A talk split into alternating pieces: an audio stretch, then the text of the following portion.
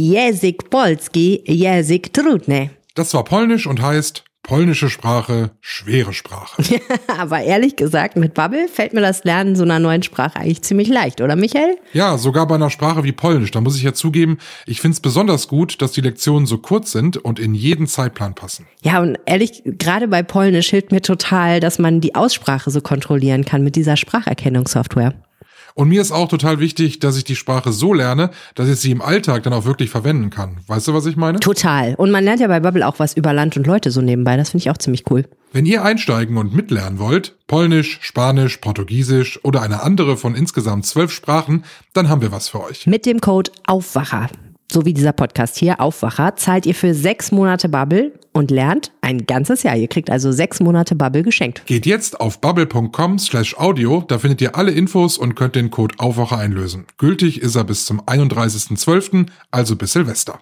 Und jetzt Bavjes Podcastem. Viel Spaß mit dem Podcast. Genau es gab ja keine Zeichen auf eine körperliche Misshandlung oder eine Unterernährung. Das heißt, körperlich ist das Mädchen in einer guten Verfassung und ist jetzt auch bei einer Pflegefamilie untergebracht. Keine Schule, kein Kontakt zu Gleichaltrigen, kein Kontakt zur Außenwelt. Ein achtjähriges Mädchen soll im sauerländischen Attendorn sieben Jahre lang im Haus der Großeltern gelebt haben, ohne es verlassen zu dürfen. Wir sprechen gleich über die Hintergründe des Falls und darüber, wie es dem Kind geht. Bonn Aufwacher. News aus Bonn und der Region, NRW und dem Rest der Welt. Mit Benjamin Meyer am Dienstag, den 8. November. Hallo zusammen und schön, dass ihr zuhört. Und wir starten den Aufwacher wie gewohnt mit den Nachrichten aus Bonn und der Region. Gastronomen in Bonn können vorerst weiter Parkplätze vor ihrer Tür für Außengastronomie nutzen. Eigentlich wäre die Sondernutzungsregelung, die die Stadt den Corona-gebeutelten Wirten zugestanden hatte, Ende Oktober ausgelaufen. Jetzt bekamen die Gastronomen allerdings ein Schreiben der Stadt, das ihnen gestattet, weiter Tische auf den Parkplätzen stehen zu lassen. Zunächst werde dies von der Verwaltung geduldet. Die finale Entscheidung trifft der Rat erst in seiner Sitzung am 8. Dezember. Die Beschlussvorlage für den Rat sieht auch vor, dass die Parkflächen weiterhin mobil umbaut, also umzäunt oder überdacht werden dürfen. Während in früheren Drucksachen zu diesem Thema die Verwaltung noch das Aufstellen von Heizkörpern draußen gestattet hatte, ist sie in diesem Jahr zurückhaltender. Sie appelliert stattdessen an die Bonner Gastronomen, möglichst auf Heizsysteme zu verzichten. Im Jahr 2014 durften Gastronomen in der Altstadt, die sonst keine Chance auf Außengastronomie hatten, Parkplätze vor ihren Gaststätten erstmals nutzen. Der Modellversuch wurde als Erfolg gewertet und auf das ganze Stadtgebiet ausgedehnt. Im Zuge der Corona-Pandemie erlaubte die Stadt 2020 den Gastwirten, zwei Plätze zu nutzen und verlängerte die Sondernutzungsregelung auf das ganze Jahr. Seit Juli dieses Jahres nimmt die Verwaltung wieder Gebühren für Außenbereiche. Die Jahrespauschale beträgt in der Bonner Innenstadt rund 80 Euro pro Quadratmeter. Rund 35 Jahre nach dem Mord an der Gastwirtstochter Claudia O. aus Lohmar beginnt am Donnerstag von dem Bonner Landgericht der Prozess gegen den mutmaßlichen Täter. Angeklagt ist ein Mann, der wegen Doppelmordes bereits sein halbes Leben im Gefängnis verbracht hat. Er soll die 23-Jährige 1987 in ihrer Wohnung getötet haben. Die Staatsanwaltschaft geht von Mord aus Habgier in Tateinheit mit Raub und Todesfolge aus. Der 66-Jährige war im April in Detmold festgenommen worden. Er war erst seit 2020 wieder aus freiem Fuß, nachdem er 32 Jahre im Gefängnis verbracht hatte. 1988 hatte er im Sauerland ein Kleinkind und dessen Großmutter erwürgt und war dafür zu lebenslanger Haft und Sicherungsverwahrung verurteilt worden. Wegen des Mordes an Claudia O. war der Mann, der regelmäßig das Ausflugslokal ihrer Eltern besucht hatte, schon kurz nach der Tat in Verdacht geraten. Doch erst Ende 2017 wurde bei neuen Ermittlungen durch moderne DNA-Analysemethoden ein genetischer Fingerabdruck entdeckt, der zu einem Haftbefehl führte. Das Bonner Landgericht hat für den Prozess Termine bis zum 22. Dezember geplant. Nach der tödlichen Flut im vergangenen Jahr stößt der Kreis Ahrweiler mit dem Wunsch, länger Geld für den Wiederaufbau beantragen zu können, beim Bund auf taube Ohren. Weiterhin müssen alle kommunalen und privaten Anträge für den Wiederaufbaufonds von Bund und Ländern bis zum 30. Juni 2023 gestellt werden. Landrätin Cornelia Weigand hält dies angesichts von alleine fast 2800 kommunalen Anträgen für den Aufbau zerstörter Straßen, Brücken und Schulen für unmöglich. Dennoch teilte das rheinland-pfälzische Finanzministerium mit, es habe erfahren, dass das Bundesfinanzministerium der Bitte nach einer Verlängerung der Antragsfrist nicht entsprochen habe. Zugleich versicherte das Landesfinanzministerium, Zitat, wir werden uns als Landesregierung jedoch weiter für eine Verlängerung der Frist einsetzen. Ähnlich hatte sich kürzlich auch der neue rheinland-pfälzische Innenminister Michael Ebling im Ahrtal geäußert. Bei der Sturzflut im Juli 2021 waren hier mindestens 134 Menschen getötet und tausende Häuser verwüstet worden. Und das war's aus Bonn und der Region und wir schauen jetzt ins Sauerland. Bei der Geschichte denken wahrscheinlich viele von uns erstmal an die von Natascha Kampusch. In Attendorn im Sauerland ist am Samstag durch Zufall ein achtjähriges Mädchen entdeckt worden, das fast sein gesamtes Leben lang nicht die Außenwelt gesehen haben soll. Das Kind soll mit seiner Mutter und den Großeltern in einem Haushalt gelebt haben, nie draußen gewesen sein, keine anderen Menschen kennen. Über die möglichen Hintergründe des Falls, was Verantwortliche sagen und wie es dem Kind jetzt geht, darüber spreche ich mit Lilly Stegner aus unserer Redaktion. Hallo Lilly. Hallo Benjamin. Fangen wir mal mit dem Wichtigsten an. Äh, wie geht es dem achtjährigen Mädchen denn jetzt? Laut der Staatsanwaltschaft Siegen, die da jetzt die Ermittlungen übernommen hat, geht es den Umständen entsprechend gut. Also äh, es gab ja keine Zeichen auf eine körperliche Misshandlung oder eine Unterernährung. Das heißt, körperlich ist das Mädchen in einer guten Verfassung und ist jetzt auch bei einer Pflegefamilie untergebracht. Alles Weitere muss man jetzt natürlich sehen, aber man kann schon mal sagen, erstmal geht's ihr okay. Du hast ja auch mit einem Kinderpsychologen gesprochen und auch wenn das nach dem, was man jetzt weiß, natürlich weit von Fällen wie Natascha Kampusch entfernt ist, klingt das absolut schrecklich. Ähm, kann ein Kind sowas denn verkraften? Was sagt der Psychologe? Genau, ich habe heute mit äh, Herrn Christian Lüttke gesprochen. Der ist Kinder- und Jugendpsychotherapeut und der hat gesagt, er sieht in diesem speziellen Fall eigentlich eine ganz gute Chance, dass das Mädchen das gut übersteht und auch im Laufe seines Lebens gut wegsteckt, weil, ähm, wie gesagt, das Kind hatte erstmal keine Zeichen von Misshandlung, also kein körperliches Trauma. Und das Kind ist bei seiner Familie groß geworden, anders als zum Beispiel bei Natascha Kampusch, die ja entführt wurde, was nochmal was anderes ist. Alles andere hängt ein bisschen davon ab, wie die Zustände da tatsächlich waren. Also durfte das Kind Fernsehen, hat das Kind Radio gehört, hatte es Bücher zur Verfügung. Das alles würde helfen, ähm, ja, eine normalere Entwicklung äh, zu begünstigen. Und äh, Herr Lüttke hat auch gesagt, ganz, ganz entscheidend ist jetzt eben die Situation des Mädchens in der Pflegefamilie. Aber wenn es da gut aufgenommen wird und da endlich diese bedingungslose Liebe erfährt, erfährt, die jedes Kind braucht für eine gesunde Entwicklung, dann sagt er, hat das Mädchen eigentlich ganz gute Chancen, dass es dieses Trauma ähm, gut wegsteckt. Dann hoffen wir mal, dass es wirklich so kommt. Äh, kommen wir nochmal zu dem Fall an sich. Ein Kind acht Jahre lang von der Außenwelt abzuschneiden und zu Hause festzuhalten. Warum macht man das? Gibt es da eine, ja, in Anführungszeichen, Erklärung für den Fall? Nein, das Warum ist noch völlig unklar. Äh, die Staatsanwaltschaft Siegen, mit der ich auch gesprochen habe heute, haben gesagt, das ist natürlich jetzt der Gegenstand der Ermittlung. Ähm, sowohl die Großeltern als auch die Mutter machen von ihrem Recht zu schweigen Gebrauch. Das heißt, äh, sie, sie sagen jetzt erstmal nichts zu den ganzen Vorfällen. Aber natürlich wird jetzt äh, im Umfeld sich umgehört und es werden weitere Ermittlungen herangezogen, um eben zu verstehen, was denn das Motiv für diese Tat sein könnte. Du sprichst das Umfeld schon an. Das Kind hat ja mit der Mutter und den Großeltern zusammengelebt. Der Vater lebt von der Familie getrennt. Was der davon wusste, ist wahrscheinlich auch noch unklar, oder? Genau, das ist auch eine Frage. Welche Rolle spielt der Vater? Welche Rolle spielt auch das zuständige Jugendamt? Es gibt Hinweise, aber es gibt noch nichts, was man irgendwie spruchreif sagen könnte. Ähm, ja, das muss einfach alles, das muss die Zeit zeigen, das müssen die Ermittlungen zeigen. Okay, aber mal abgesehen von dem Vater, wieso ist das nicht aufgefallen? Es gibt ja eine Schulpflicht, es gibt Nachbarn, Ärzte. Auch da weiß man noch nicht so wahnsinnig viel. Also Attendorn ist jetzt auch keine riesige Stadt oder so. Man könnte eigentlich meinen, dass es da irgendwie so eine Art soziale Kontrolle gibt. Aber es scheint wohl so zu sein, dass auch Nachbarn davon nichts mitbekommen haben. Die Mutter hatte ja beim Jugendamt vor Jahren angegeben, mit dem Mädchen nach Italien gezogen zu sein. Deshalb hat sie auch niemand da vermutet. Und erst Jahre später ist eben rausgekommen, dass die wohl nie in Italien waren und die italienischen Behörden auch von nichts wussten. Und erst so ist ja diese ganze Geschichte dann letzten Endes ans Licht gekommen. Das Jugendamt hatte ja aber wohl schon Hinweise darauf, dass da was nicht stimmt. Ähm, warum haben die da nicht genauer hingeschaut? Das sind jetzt die neuesten Erkenntnisse, die wir haben. Es gab wohl vor einem Jahr und dann nochmal vor zwei Jahren anonyme Hinweise an das zuständige Jugendamt. Das hat auch der Fachbereichsleiter dort bestätigt. Er hat dann gesagt, diese anonymen Hinweise haben aber nicht dazu geführt, dass man wirklich einen hinreichenden Verdacht hatte und deshalb auch einfach keine rechtliche Möglichkeit hatte, eine Hausdurchsuchung zu führen. Und wenn sich die Großeltern nicht dazu äußern, ob das Kind da lebt oder nicht, dann kann man ohne eine rechtliche Hausdurchsuchung eben auch wenig machen. Hat vielleicht auch wieder was mit fehlendem Personal zu tun?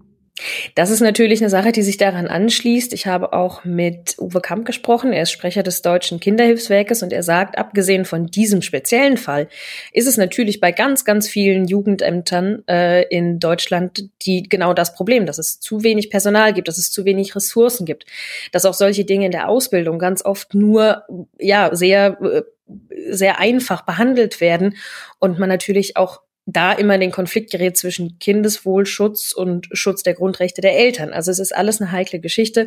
Es würde da mehr Ressourcen brauchen, aber der Fall zeigt ja auch, dass letzten Endes, wenn auch vielleicht ein bisschen später, als es gut gewesen wäre, aber das System funktioniert. Das hat Herr Kamp auch nochmal betont und äh, zeigt, wie wichtig eben funktionierende Hilfsstrukturen für Kinder und Jugendliche sind. In dem Fall hat das ja lange nicht geklappt. Ähm, das wird dann ja wahrscheinlich auch politisch jetzt nochmal aufgearbeitet werden, oder? Genau, das äh, hat die SPD-Fraktion jetzt gefordert. Einen Bericht der Landesregierung im Familienausschuss, der findet jetzt Mitte November statt. Und darin sollen eben noch mal ein paar Fragen geklärt werden, die die Opposition an die Regierung hat.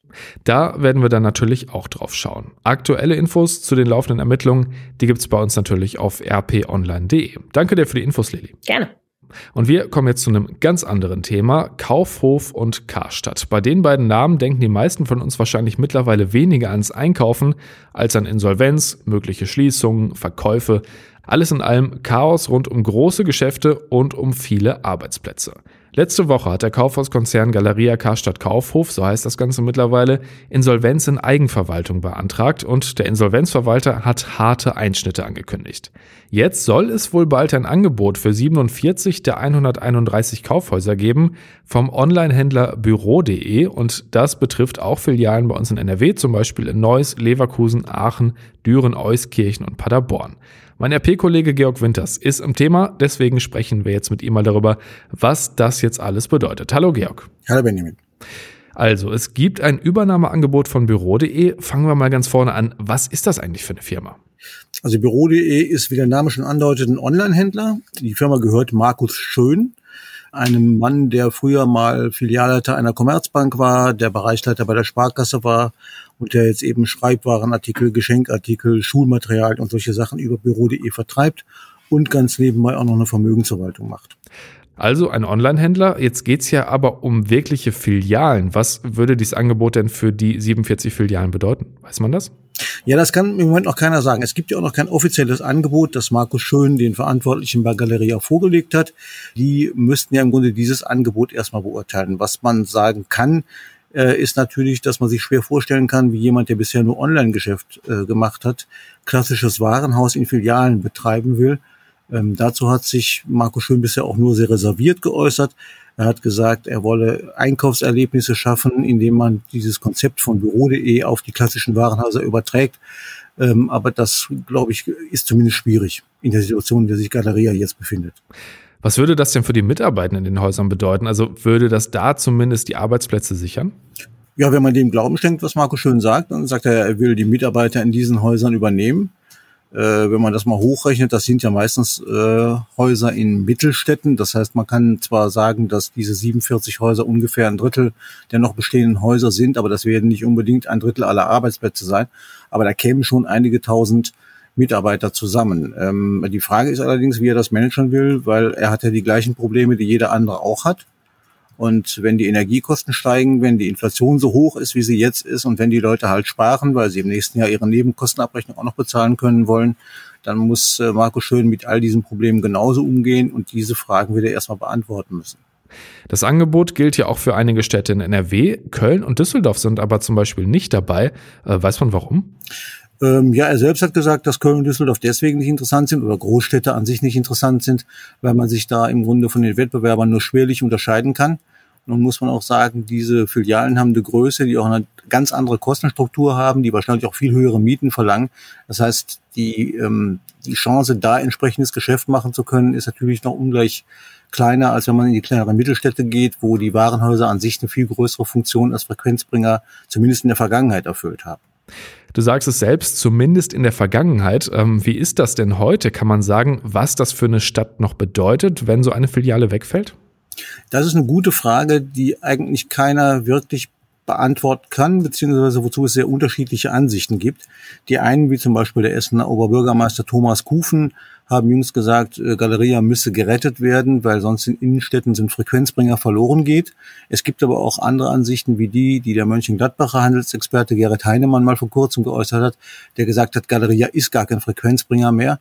Und wenn in die Warenhäuser in den Innenstädten eh keine Kunden mehr kommen, dann kann man die im Grunde auch ähm, schließen oder eben ganz anders nutzen. Es soll ja auch ganz andere Konzepte für diese bisherigen großen Filialen geben, die auf äh, einem Mix aus Wohnen, aus, äh, aus Handel, aus allem Möglichen bestehen. Und all das müsste erstmal ins Laufen kommen. Tatsache ist aber, dass die Warenhäuser nicht mehr so die Menschen in die Innenstädte locken wie früher. Das liegt natürlich auch am Onlinehandel, aber eben auch daran, dass diese Warenhäuser in der Form nicht mehr attraktiv sind. Das ist ja auch wichtig für die Frage, wie geht es jetzt insgesamt weiter mit den Filialen? Also unabhängig davon, ob dieses Angebot jetzt wirklich zustande kommt und umgesetzt wird, da geht es ja nur in Anführungszeichen um 47 von 131 Filialen. Gibt es einen Plan für den Rest? Also wenn man Miguel Müllenbach glaubt, dem aktuellen Galeriechef, dann heißt im Grunde die Marschroute eigentlich jede Filiale, die profitabel betrieben werden kann, die könnte man aufrechterhalten. Aber alles, was nicht profitabel ist, wird irgendwann zugemacht. So, wie viele das am Ende betreffen mag, schwierig zu sagen. Ähm, es war ja mal die Rede davon, dass eben 40 Häuser verschwinden sollen. Dann hätten wir noch ungefähr 90. Es gibt aber auch Experten, die sagen, da verschwinden noch weitaus mehr. Äh, in Nordrhein-Westfalen gibt es rund 30 Filialen, von denen nach Einschätzung von Fachleuten am Ende vielleicht nur 10 übrig bleiben. Aber das ist alles so Spekulation. Äh, am Ende wird der Konzern beziehungsweise auch seine Helfer werden darüber entscheiden müssen, ähm, welche Filialen noch profitabel sind und welche nicht und welche man möglicherweise mit einigermaßen großem äh, Zugewinn für das Insolvenzverfahren noch veräußern kann an irgendwelche Investoren. Ihr hört schon raus, Galeria Karstadt Kaufhof, das Thema wird uns noch eine ganze Weile begleiten. Danke für die Infos, Georg, und bis bald. Okay, bis dann. Und das ist heute sonst noch wichtig. In den USA starten heute die sogenannten Midterms, die Zwischenwahlen zur Hälfte der Amtszeit von Präsident Joe Biden. Dabei werden alle 435 Sitze im Repräsentantenhaus und knapp ein Drittel der Sitze im Senat neu vergeben. Außerdem gibt es in vielen Bundesstaaten Gouverneurswahlen. Der Wahlausgang bestimmt aber wesentlich, welchen politischen Spielraum der Präsident in seiner restlichen Amtszeit noch hat. Für Biden ist aber wichtig, ob die Demokraten die Mehrheit in einer oder beiden Kammern des Kongresses verlieren oder sie behalten. Die Wahl zieht sich nach deutscher Zeit bis in den Mittwoch. Im ägyptischen Sharm el-Sheikh geht heute die UN-Klimakonferenz weiter. UN-Generalsekretär Guterres hat die Konferenz mit eindringlichen Worten begonnen. Die Menschheit sei auf dem Highway zur Klimahölle. Zitat, wir kämpfen den Kampf unseres Lebens und sind dabei zu verlieren. Bundeskanzler Olaf Scholz hat gestern die von Deutschland zugesagte Unterstützung für den weltweiten Schutz der Regenwälder verdoppelt auf zwei Milliarden Euro. Die Klimakonferenz läuft noch bis nächste Woche Freitag. Und noch was Schönes, zumindest für alle Fußballfans zum Schluss. Wir sind in einer englischen Woche, heißt heute und morgen ist Bundesliga. Aus NRW-Sicht heute spannend Dortmund in Wolfsburg und Bochum gegen Gladbach. Und in der zweiten Liga spielt unter anderem Fortuna Düsseldorf bei Hannover 96 und Paderborn gegen Bielefeld. Und damit sind wir beim Wetter angelangt. Das startet heute erstmal mit Sonne und Wolken, aber ohne Regen. Und wir kommen so auf 15 bis 18 Grad. Ab dem Nachmittag kann es dann erste Schauer geben. Nachts dann bewölkt, ab und zu mit leichtem Regen. Und der Mittwoch wird dann ähnlich wechselhaft mit Wolken und Regen bei maximal 16 Grad. Das war der Aufwacher am Dienstag, den 8. November 2022. Habt einen guten Tag und bis dann. Mehr Nachrichten aus Bonn und der Region gibt's jederzeit beim Generalanzeiger. Schaut vorbei auf ga.de.